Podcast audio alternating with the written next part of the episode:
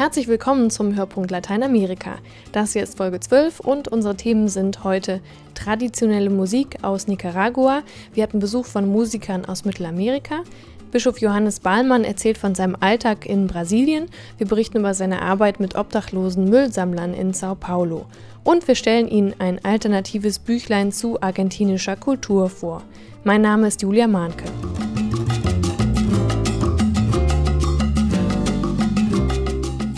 Bin vor 27 Jahren nach Brasilien gegangen, um dort Franziskaner zu werden.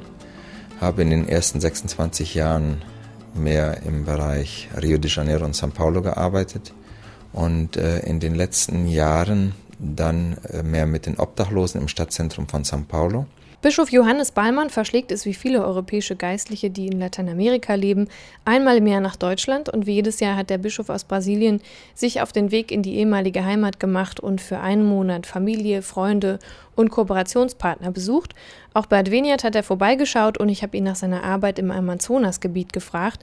Er wurde ja erst letztes Jahr vom Papst zum Bischof äh, einer neuen Diözese ernannt und zwar für die Prälatur Orbidus, eine Prälatur ist eine Diözese im Entstehen, die im Amazonasgebiet liegt, äh, und zwar im Bundesstaat Pará.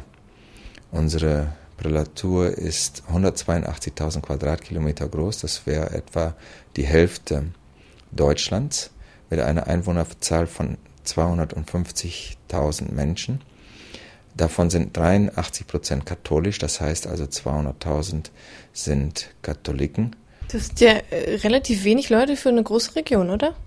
Das ist relativ wenig für eine große Region, das stimmt. Und äh, das ist also sehr, also größtenteils halt äh, auch Amazonas Regenwald.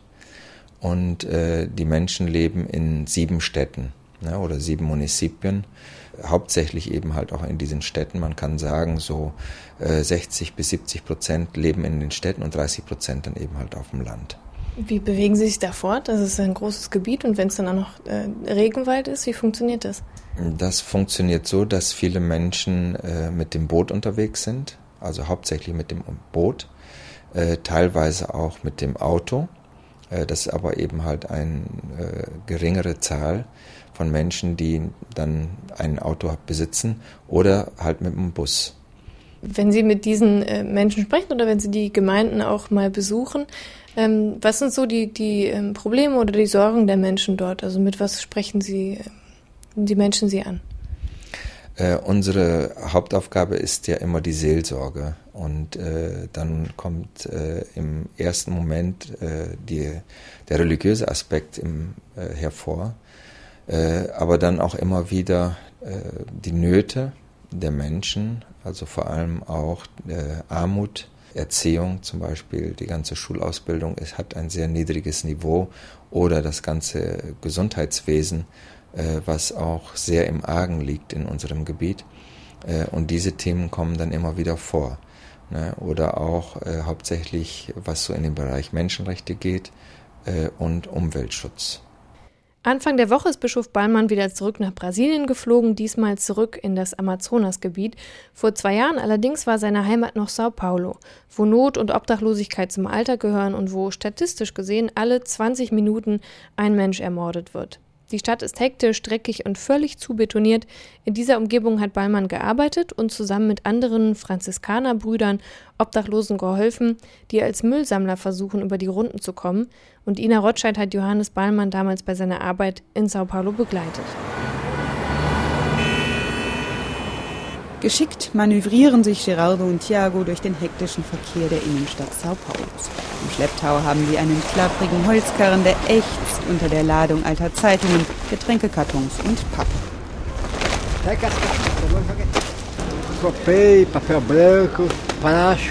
Pappe, Glas, Plastik, erklärt Geraldo. Das alles könnten sie noch verkaufen. Die beiden sind Catadores, Müllsammler und sie leben von dem, was die Paulistas achtlos wegwerfen und die Recyclingindustrie immerhin noch mit ein paar Centavos entlohnt. So wie sie leben allein in Sao Paulo 20.000 Obdachlose vom Abfall. Doch Hitze, Gestank und giftige Gase machen dies zu einem Knochenjob, erklärt Johannes Bahlmann.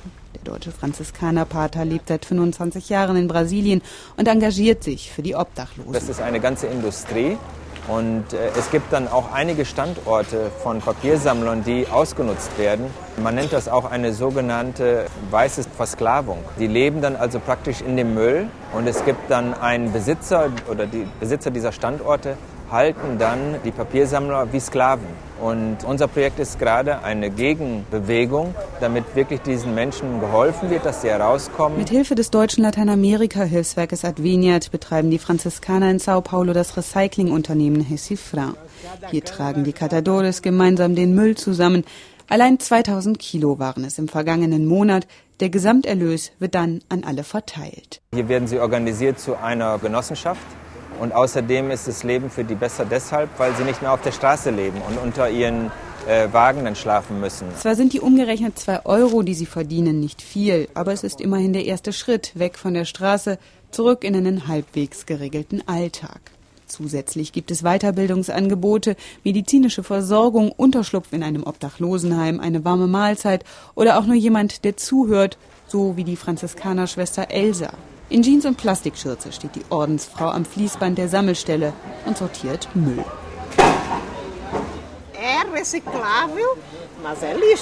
Natürlich sind das Wertstoffe, aber es ist auch Müll. Und trotzdem geben sich die Sammler damit ab, um irgendwie ein würdiges Leben hinzubekommen. Das ist eine solche Ungerechtigkeit, wo doch die Stadt auf der anderen Seite so reich ist. Die Papiersammelstelle ist nicht die einzige Hilfe der Franziskaner. Von Obdachlosenherbergen über AIDS-Projekte bis hin zur Leprahilfe. Überall, wo in dieser großen Stadt Not herrscht, sieht Bruder Johannes die Herausforderung. Wenn du diese Kinder da siehst oder die Menschen, da stirbt im Grunde genommen unsere Menschlichkeit. Die sind in dieser Situation da drin und äh, im Grunde genommen macht niemand was. Ja, und da, da stirbt was. Ja, und das ist, glaube ich, so dieses, was auch gerade in Großstädten passiert, wo die Anonymität ja noch größer ist. Und doch ist auch hier Gott zu finden, da ist sich Bruder Johannes sicher. Den Beweis treten er und seine Mitbrüder jeden Tag aufs Neue an. Seit 25 Jahren lebt der Deutsche jetzt schon in Brasilien und trotz der großen Not, von der er umgeben ist, eine Rückkehr nach Deutschland kann er sich eigentlich gar nicht mehr vorstellen. Weil wenn man einmal Brasilien kennt, man äh, verliebt sich einfach in Brasilien. Und so in die Art und Weise, wie man hier lebt, das ist also sehr toll.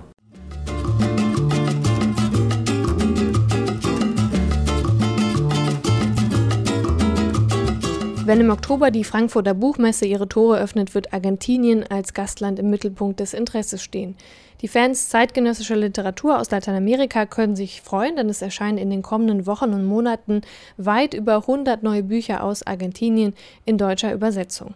Aber auch wer sich jetzt nicht für Romane oder Erzählungen interessiert, wird nicht zu kurz kommen. Thomas Völkner stellt Ihnen einen Kulturkompass für Argentinien vor. Mit dem kleinen Band Reise nach Argentinien liefert die Herausgeberin Eva Karnowski bunte, vielfältige Einstiegsmöglichkeiten für den kulturell interessierten Leser. Das Buch ist Bestandteil einer Reihe mit dem Namen Kulturkompass, die quasi als Ergänzung zu den eher knappen Infotexten der Reiseführer konzipiert ist. Jeder Band, so auch der über Argentinien, versammelt Artikel, teilweise journalistische Texte, teilweise literarische, die einzelne Phänomene der kulturellen Landschaften beleuchten und Hintergründiges über die Künste, die Lebensart der Menschen und ihren Blick auf die Welt präsentieren. So behandelt der Band Reise nach Argentinien unter anderem die Kultur des Mate-Trinkens, die Musikszene des Landes und hier natürlich besonders den Tango. Soziologische Beobachtungen, etwa zum Verhältnis von Angehörigen der Oberschicht und der Klasse der Dienstboten, wechseln sich ab mit kurzen Analysen der wirtschaftlichen Situation in verschiedenen Zeiträumen. Eine brillante Wiederentdeckung ist der Text des Journalisten Erich Hackel, der das Schicksal einer der unzähligen Opfer der letzten Militärdiktatur in den 70er und frühen 80er Jahren nachzeichnet. Es ist die Geschichte einer jungen Frau, die sich in einer sozialistischen Oppositionsgruppe engagiert hatte, deren Leichnam aber bis zur Niederschrift des Artikels nie wieder aufgetaucht ist. Von Ingo Malcher hört man von einem Arbeiterkollektiv, das nach dem Konkurs des Arbeitgebers die Aluminiumfirma in Eigenregie übernommen hat. In hohem Maße poetisch ist der Text von Leopoldo Brizuela über die Unterdrückung der indigenen Bevölkerung, die bis ins 19. Jahrhundert im Großraum von Buenos Aires gelebt hat. Brizuela erzählt aus der Perspektive eines Forschers, der Abzüge von uralten Fotonegativen erstellt, die Angehörige des Volkes der Araukaner zeigt. In der sehr diffusen Stimmung der Arbeit in einem Fotolabor wird der Erzähler empfänglich für die möglichen Geschichten hinter den Fotografien. Zwar ersetzt der Band dem Wissenschaftler nicht die komplette Kulturgeschichte Argentiniens. Für jeden Leser, der einen ersten Überblick über die Kultur des Landes erhalten möchte, ist das Bändchen Reise nach Argentinien sehr zu empfehlen. Das Taschenbuch Reise nach Argentinien ist im Unionsverlag erschienen. Es ist gut 200 Seiten stark und kostet 10,90 Euro. La canción que vamos a cantar ahora eh, se llama Nicaragua Nicaragüita. Es una canción como si el chaval enamorara a la muchacha. Mhm, qué casualidad. Also das Lied heißt Nicaragua, kleines Nicaragua, also die Koseform. Und es ist ein bisschen das Thema, wenn der junge Mann versucht, das Mädchen für sich zu gewinnen. So der kleine Flirt, die Anwandlung. Nosotros cantamos nuestra tierra con mucho amor y mucho cariño. Entonces la canción Nicaragua, Nicaragüita. Also mit viel Liebe zu unserem Land singt wir das. Nicaragua, Nicaragüita, la flor más linda de mi querer, adorada con la bendita Nicaragüita, sangre de liriante. Ay, Nicaragua, sos más dulcida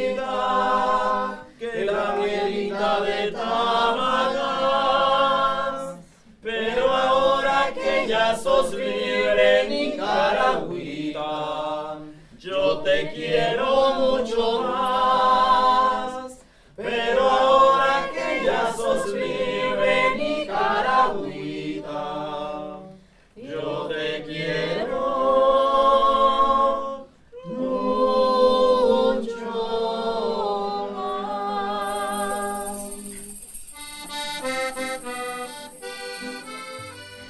Hatten hier in der Geschäftsstelle von Adveniat in Essen vor ein paar Wochen Besuch von einer Musikergruppe aus Nicaragua. Vier jugendliche Musikerinnen und fünf Musiker von der Pfarrei La Inmaculada Concepción de Maria haben ein kleines Konzert gegeben. Sie haben traditionelle Lieder gespielt, dazu getanzt und nachher für alle den Raum, in dem Mitarbeiter normalerweise essen können und sich treffen können, zur Tanzfläche gemacht. Aber bevor die Gäste aus Lateinamerika mit den Liedern losgelegt haben, haben sie sich kurz vorgestellt und einige konnten sogar schon ein paar Brocken Deutsch. My name is Oscar Chavarria Guevara. Ich lebe in, in Nicaragua, Guaslala. Trabajo con jóvenes, soy el responsable. Ya no puedo hablar alemán. eh, laboro con, con jóvenes, soy el encargado eh, a tiempo completo en la parroquia para coordinar todo lo que son las comuni comunidades, 93 comunidades de Guaslala y también seis parroquias más de la Vicaría Norte de la, de la Costa Atlántica. Mhm. Also Oskar, schon perfekt im Deutschen, ganz klar, arbeitet in Guaslala in der Jugendarbeit. Er koordiniert dort 93 kleine Gemeinden und ist aber auch für ein größeres Gebiet, Vikariat nennt man das, für die Jugendarbeit zuständig. Manche der Musiker unterrichten Jugendliche in den verschiedensten Instrumenten in ihrer Heimat, der Region Waslala, oder sind gleichzeitig auch Grundschullehrer und unter anderem hat sie auch der Pfarrer der Gemeinde begleitet, Padre Anelio Antonio Cantoni.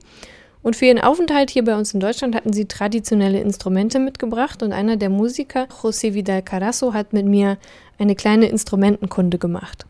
Bueno, la vihuela es, es típica de Nicaragua, pero Das ist die Biguela, eine kleinere Gitarre, eigentlich ein Instrument aus Mexiko, aber auch typisch für Nicaragua. Ein Begleitinstrument, das den Rhythmus mitträgt. eh,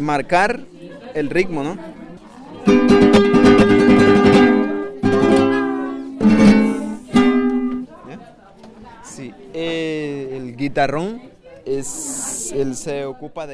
Der Gitarron gibt den Takt oder das Tempo an und die Betonungen.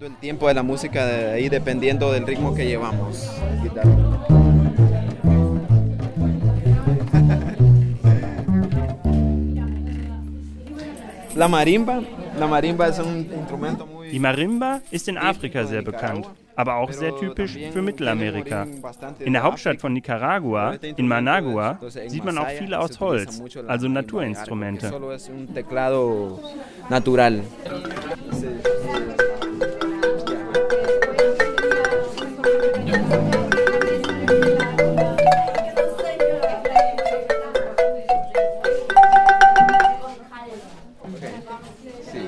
Y el huiro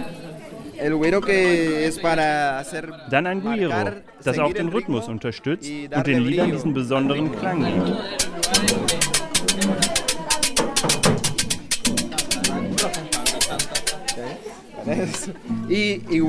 Und genauso das Tambourin.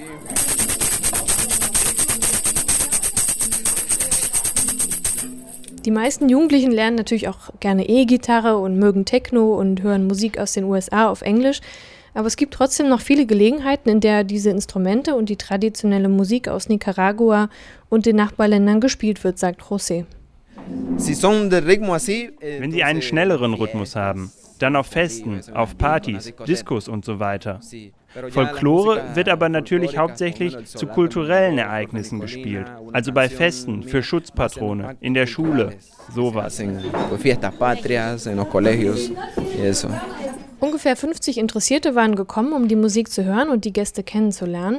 Eine Schulklasse aus Essen war darunter. Einige Mitarbeiter von Adveniat wollten sich das Treffen auch nicht entgehen lassen. Und aus dem Eine Weltkreis der katholischen Pfarrei St. Barbara in Dorsten-Wulfen waren auch einige Mitglieder nach Essen gekommen. Die hatten die Nicaraguaner auch nach Deutschland eingeladen. Und Monika Drabiniok, die Koordinatorin des Eine Weltkreises, wollte den Besuch der Lateinamerikaner mit einem Konzert in der Kulturhauptstadt verbinden, an dem ca. 600 Chöre teilgenommen hat. Ähm, Day of Song hieß die Veranstaltung in Essen. Ähm, es gibt ja halt diesen Day of Song und da haben wir gedacht, es gibt keine bessere Gelegenheit, dafür, als ähm, ja, dann den Chor unserer Partnergemeinde auch einzuladen. Und, ja, und dann haben wir halt fleißig Geld dafür gesammelt, damit wir, also weil St. Barbara ist eigentlich eine arme Gemeinde auch, ne, da kann man nicht einfach jetzt mal so äh, zehn Fluchtickets bezahlen, aber ähm, ja, irgendwie haben wir das zusammengekriegt, jedenfalls die Fluchtickets und ähm, ja, und so sind, ist die Gruppe halt hier. Untergebracht wurden die Gäste aus Nicaragua bei deutschen Familien. Verständigungsprobleme gab es eigentlich kaum welche. Einige Deutsche konnten Spanisch und die Nicaraguaner haben gesagt, dass man sich ja auch ohne Worte ganz gut verständigen kann. Das stimmt natürlich. Isabel Zelaya fühlte sich deshalb bei ihren Gastgebern sehr wohl. Allerdings sei vieles anders als in ihrer Heimat. Okay, yo, bueno, verdad, estoy viviendo en casa de Andrea y Tomás con mi compañera Rosibelli. Also, ich wohne bei Andrea und Thomas und es ist alles schon ein bisschen anders, vor allem das Essen. Und dann ist es auch sehr kalt. Nachts kann ich gar nicht schlafen. Aber es ist sehr angenehm, bei ihnen zu wohnen. Wir sind ja nicht daran gewöhnt, so viel zu besitzen. Für mich ist das Luxus, in ihrer Wohnung zu wohnen und es ist interessant, dass es Leute gibt, die weniger besitzen und manche, die mehr besitzen, aber das mit uns teilen. Hay personas que pueden tener eso y hay otras que no y entonces es bonito compartir. Nach dem Konzert haben die Nicaraguaner dann noch von ihrer Gemeinde und der Region Waslala erzählt Neben Problemen wie die ärztliche Versorgung und die Zunahme von Gewalt hatten sie aber auch eine positive Geschichte zu erzählen. Der Erziehungsminister hatte vor einiger Zeit die finanzielle Unterstützung von 41 katholischen Schulen erheblich gekürzt und die Ausgaben waren so zurückgefahren worden, dass einige Schulen schließen mussten. Und zusammen mit dem Bischof, dem Weihbischof und der Pfarrei haben die Menschen dann in Waslala gegen die Kürzung des Ministeriums protestiert und hatten schließlich auch Erfolg. Der Erziehungsminister ist zurückgetreten und inzwischen bekommen alle Schulen in der Region wieder die gleiche Summe an Geld wie zuvor. Also die Gäste aus Nicaragua haben nicht nur Musik gemacht, sondern auch ein bisschen aus ihrem Alltag erzählt. Und von dem Besuch der Nicaraguaner haben wir auch ein kleines Video gemacht. Wenn Sie also Lust haben, sich die Truppe auch mal anzuschauen, ähm, dann können Sie auf unserer Internetseite gehen, hörpunkt-lateinamerika.de. Es dauert noch ein bisschen, also nächste Woche wird das Video online sein. Da müssen Sie einfach nochmal vorbeischauen. Und zum Schluss hier noch ein zweites Lied, das die Musiker bei uns gespielt haben. Mit diesem traditionellen Lied aus Nicaragua endet dann auch Folge 12 von Hörpunkt Lateinamerika. Ähm, wenn Sie uns schreiben wollen mit äh, Tipps für Musik oder vielleicht auch für Veranstaltungen, dann schreiben Sie uns einfach eine E-Mail. Unsere Adresse ist podcast.adveniat.de. Vielen Dank an Roman Krupp, Katharina Lux, Ina Rotscheid und Thomas Völkner für ihre Mitarbeit an dieser Folge. Informationen zum Podcast und Links zu dieser Folge finden Sie auf unserer Internetseite hörpunkt-lateinamerika.de und wir hören uns in der nächsten Folge wieder. Mein Name ist Julia Mahnke. Tschüss. Siguiente canción es también este, una canción de Nicaragua. Por un pedazo de cielo, mi Nicaragua se formó. Entonces, Aha. Also, wieder ein Lied aus Nicaragua. Für ein Stück Himmel hat, ist mal Nicaragua entstanden.